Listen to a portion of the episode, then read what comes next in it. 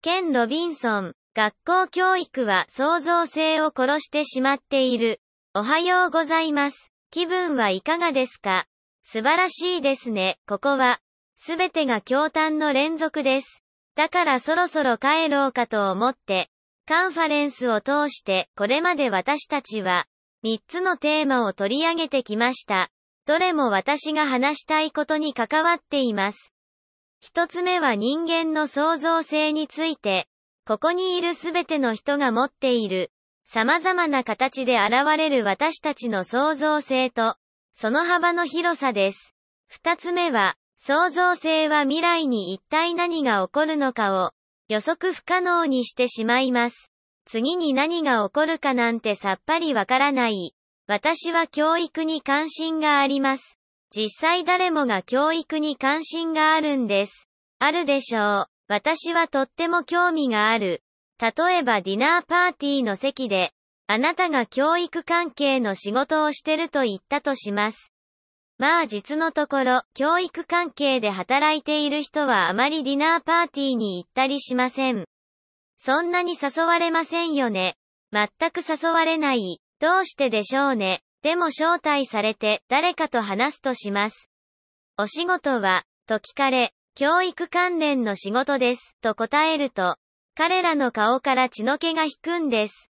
きっと心の中で、なんてこった、なんで私の隣に、せっかくのパーティーなのに、なんて思ってる。でもあなたが彼らの受けた教育について聞いたら、彼らは熱心に話し出すでしょう。教育というのは、深い問題ですからね。そうでしょ。宗教やお金のことみたいに、私は教育に非常に関心があります。私たちはみんな、教育に大きな関心があると思います。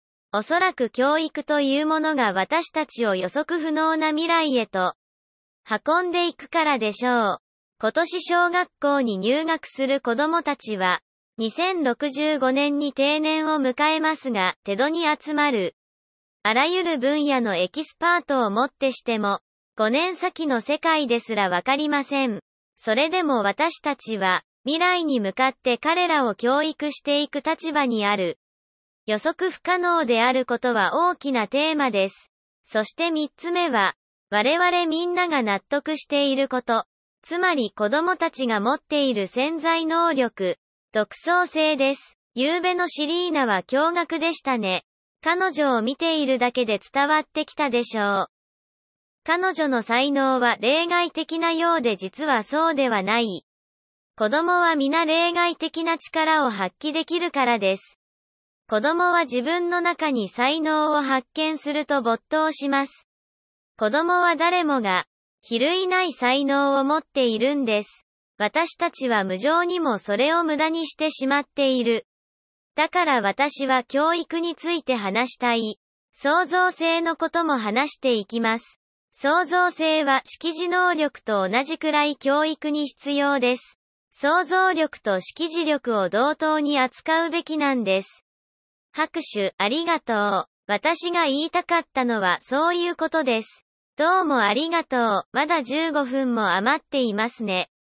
私が生まれたのは、いや、違うな。最近聞いたお気に入りの話をしましょう。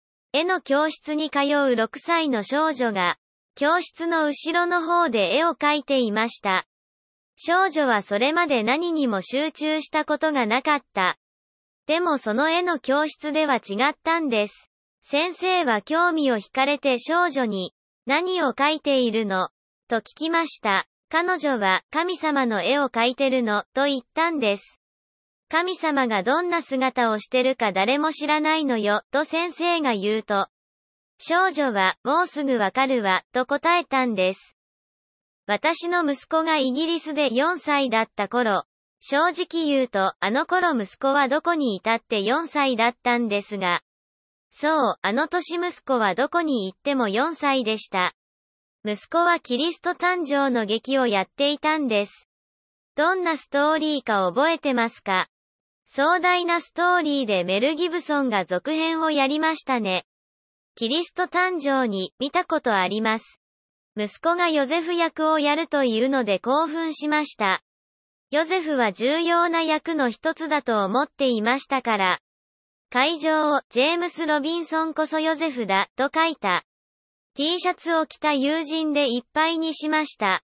息子にセリフはなかったんですが、三人の賢者が金とフランキンセンス、入香とミルラ、没薬を持ってくる場面はわかりますよね。これは本当に起こったことなんですよ。おそらく順番通りやらなかったんだと思います。後で息子に、あれでよかったの。と聞いたら、何か間違ってた。って言うんです。だから多分順番を入れ替えたんだと思います。とにかくその劇で、頭にタオルを乗せた4歳の男の子たちは、贈り物の箱を置いて、最初の少年が、私は金を送ります、と言い、2番目の子は、私はミルラを送ります、と言い、3番目の子が、フランク・セントディス、って言ったんです。子供たちは一か八かやってみるんですね。何も知らなくても子供はただやってみます。そうでしょ。間違えることを怖がらない。間違えを犯すことと創造的であることは、同じではありませんが、間違えることを恐れていたら、決して独創的なものなど思いつかない。間違えることを許されずに育った。子供は本来の才能を失ってしまう。間違えることを恐れるんです。会社はこうやって経営されてますね。過ちを犯すことを非難する。私たちが作った国家教育システムでは、失敗は最悪だと教えます。教育が人間本来の創造性を殺してしまっている。ピカソはかつてこう言いました。子供は皆生まれながらのアーティストだ。問題は成長しながらどうやってアーティスト足り続けるか。我々は創造性を育てるどころか見失い、創造性の欠落した教育を受けている。一体どうしてなのでしょうか？私は5年前までストラットフォードオンエーボンに住んでいました。ストラットフォードからロサンゼルスに引っ越したんです。どんなにスムーズな変化だったか想像できますよね。ちゃんと言うと、スニッターフィールドというところに住んでいました。ストラットフォードの郊外で、シェイクスピアの父親の出生地です。驚きませんか？シェイクスピアに父親がいたなんて考えたことなかったでしょ。あります。シェイクスピアも子供だったなんて、7歳のシェイクスピアなんて考えてもみなかった。でも彼にも7歳の頃があって、誰かの英語の授業を受けてたんです。なんて鬱陶しいんでしょう。もっと努力しなさい、寝なさい、今すぐです。ってシェイクスピアに言うんですよ。ウィリアム・シェイクスピアに言うんです。鉛筆を置きなさい。そんな話し方するんじゃありません。みんな混乱するんですから。まあとにかく、私たちはストラットフォードからロスに引っ越しました。実はこのことで言いたいことがあります。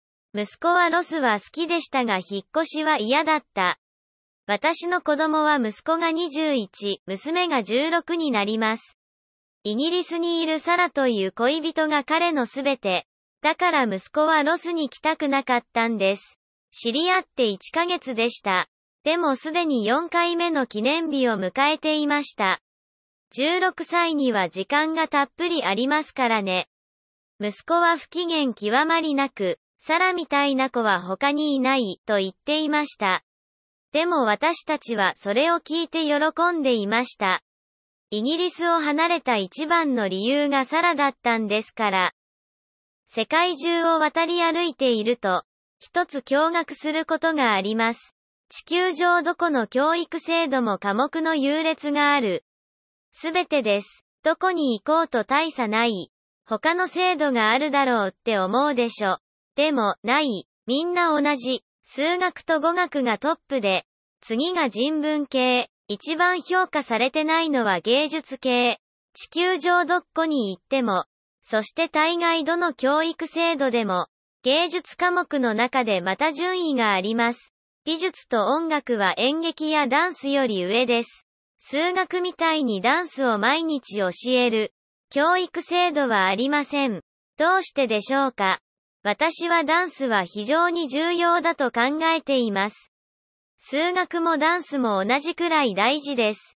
子供というのは一日中でも踊っています。みんなそうです。私たちはみんな体を持ってますよね。あれ、ミーティングに行きそびれたかな。私たちは子供が成長するにつれて、腰から上へとだんだんと教育し、最後は頭にフォーカスする。それも脳の片側だけ。もしエイリアンが教育現場にやってきたら、公教育って何のためにあるの？と不思議に思うでしょう。現在の教育がもたらす結果を見たら、誰が本当に恩恵を受けて、誰がやることをやっていて、誰が一番美味しいところを持っていく勝者か考えたら、公教育の目的は、世界中において、大学教授を生み出すことだと言わざるを得ないでしょう。彼らが世の中のトップにいる。私も昔そうだった。すごいでしょ。大学教授は好きですから。でもね、皆さん、大学教授だけが人間の最高峰ではないんです。大学教授は単に一つの生き方に過ぎない。彼らはとても好奇心旺盛ですけどね。大学教授に対する愛情から言ってるんですよ。教授というのはとっても興味深い生き物だ。大概、教授というのは頭の中で生きてる。それも頭の片方に偏ってる。言葉通り、なんだか現実離れしてる人たちです。彼らは自分たちの体を、頭を運ぶための乗り物としか見ていませんよね。体は教授を会議に連れてくための乗り物です。もし本当の幽体離脱体験の証拠が欲しければ、教授の重鎮が集まるような、数日間の学会に行ってみるといい。最終日の夜にはディスコに行って、ピートなんか無視してめちゃくちゃに体をくねらせながら、早く家に帰って今夜のことを論文に書こう。なんて考えてるいい年した男女を見れますから。今の教育制度は学者を育てるために作られています。そこには理由があるんです。制度全体が作り上げられた19世紀以前に、世界中どこにも公教育なんてなく、教育制度は産業主義社会のニーズから生まれました。科目の優劣は2つのことから決められました。一つは働くために有用な科目が最優先ということ。私たちが小学生の頃習ったことや好きなこと、砂場遊びとか仕事に使えないことは、おそらく敬遠されたでしょう。砂遊びでは会社で雇ってもらえませんから。音楽なんてダメだ、音楽家になるわけじゃないんだから。アートなんてするな、アーティストになんてならないんだから。心優しいアドバイス。でも全くもって間違っています。世界は今、変革の時にある。二つ目は学力。学校の成績だけが、今や知性だと思われている。大学側のイメージだけで教育制度を作ったからです。世界中に広がる今の学校教育が、大学に入るために敷かれた、長い道のりなんです。その結果、無数の天才的で創造性あふれる人たちが自分は才能がないと感じています。学校は彼らの才能を評価しないどころか、ダメだと楽印を押してしまうから、しかし、そんなことをしている余裕はない。これから30年間、ユネスコによると、歴史始まって以来の多くの人間が世界中で、こういった教育を受けて社会に出ていくんです。今よりもっと体制の人がです。それと、今まで話し合ってきたこと全部の組み合わせです。テクノロジーとその進歩が労働環境や人口の増大に大きな影響を与えます。突然、大学の学位がまるで意味をなさなくなった。私が学生の頃は大学を卒業していれば仕事が見つかりました。仕事がない人っていうのは自らそれを選んだ人でした。正直、私は仕事なんてしたくなかった。でも現在、大学を卒業した子供たちは、ビデオゲームをするために家へ帰るんです。今や学士ではなく修士、時には博士号が必要になってきたからです。大学教育のインフレが起こっているんです。根底から教育制度が変わりつつあります。抜本的に知性の意味を考え直す必要がある知性について3つのことが分かっています。一つは多様であること。我々はこの世界をあらゆる視点から捉えます。視覚的だったり、聴覚からであったり、感触からであったり、抽象的な捉え方もしますし、動きながらだったり。次に、知性とはダイナミックです。人間の脳の働きを考えてみましょう。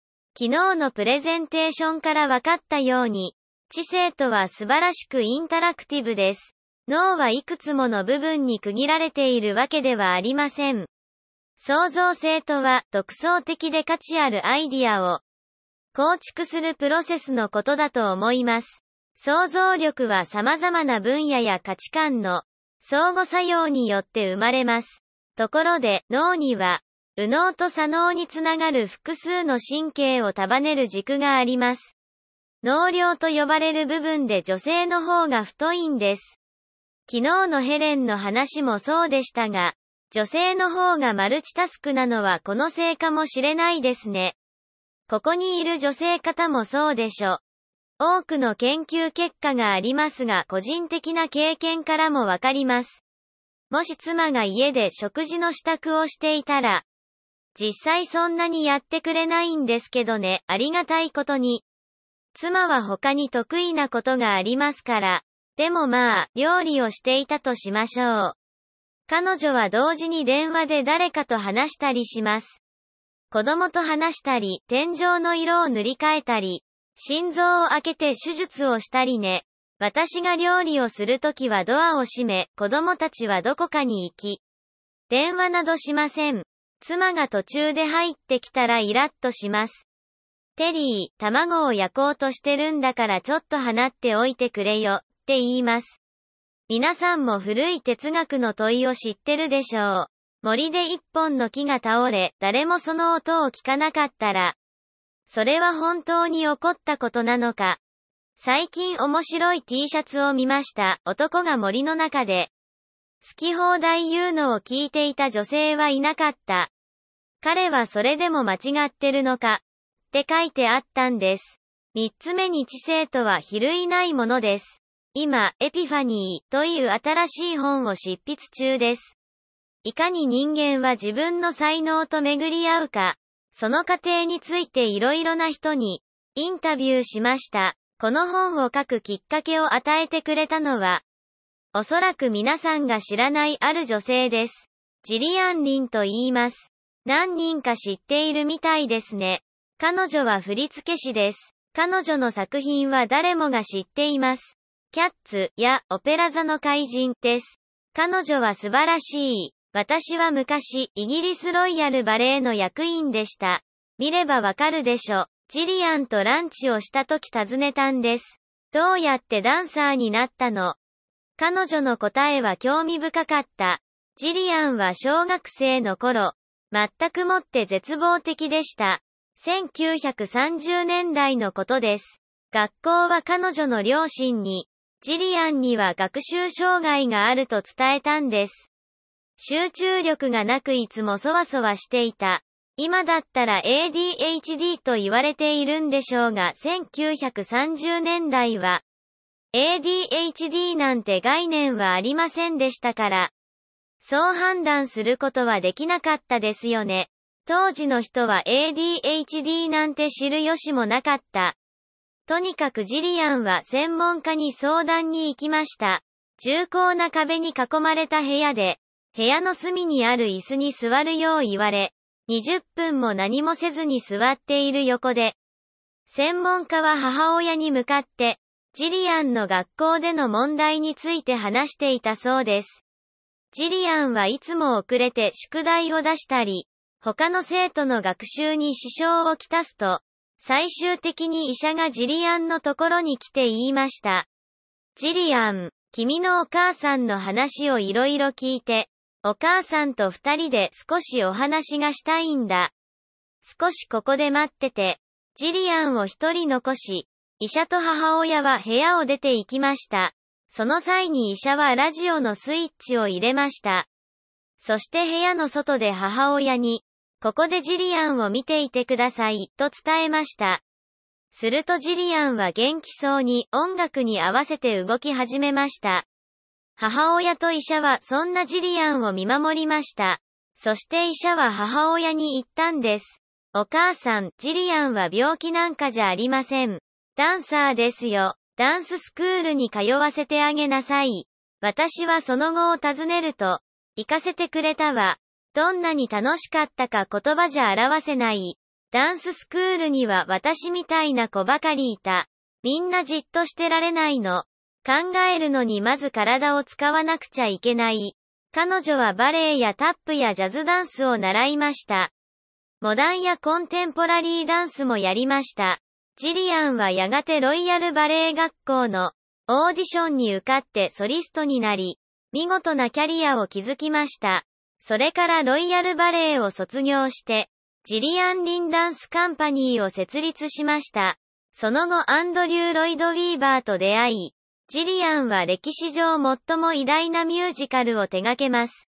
何百万人もの人に感動と喜びを与え、経済的にも大成功しました。あの医者じゃなければ彼女を薬漬けにして、おとなしくするように言っていたかもしれません。さて、私はこんなことを考えています。アルゴアがレイチェル・カーソンに感銘を受けて、エコロジーと革命についての話をしましたね。私は我々の未来への唯一の希望は、人類生態学という新しい概念を取り入れることだと思います。人類生態学とは人間は豊かな可能性を持っているという新しい考え方を築き上げる学問です。これまでの教育は地表を削いで石炭を直接取り出すように、私たちから特定のものだけを発掘してきました。でも将来それはもう役立ちません。私たちは次世代の人間を教育するための根本的な理念を再考しなければならない。ジョナス・サークの素晴らしい引用があります。仮にすべての昆虫が地球から消え去ったら、その後50年の間にあらゆる生き物が消滅するだろう。もし地球上から人類が消え去ったら、50年後にはあらゆる生命が豊かに栄えるだろう。その通りだと思います。テドが称賛するのは人間の持つイマジネーションという宝物です。いかにこの添付を賢く活用するか考えなくてはなりません。想定されたシナリオを回避するために、私たちに残された唯一の方法は、人間の限りない創造性が、私たちの性を豊かにすることを知り、子供たちが未来の希望であると認識することです。子供をあるがままに育てなくてはいけません。私たちが未来を見ることはないかもしれませんが、子供は未来を生きていくのです。私たちの役割は、子供たちが未来を作る支えとなることです。どうもありがとう。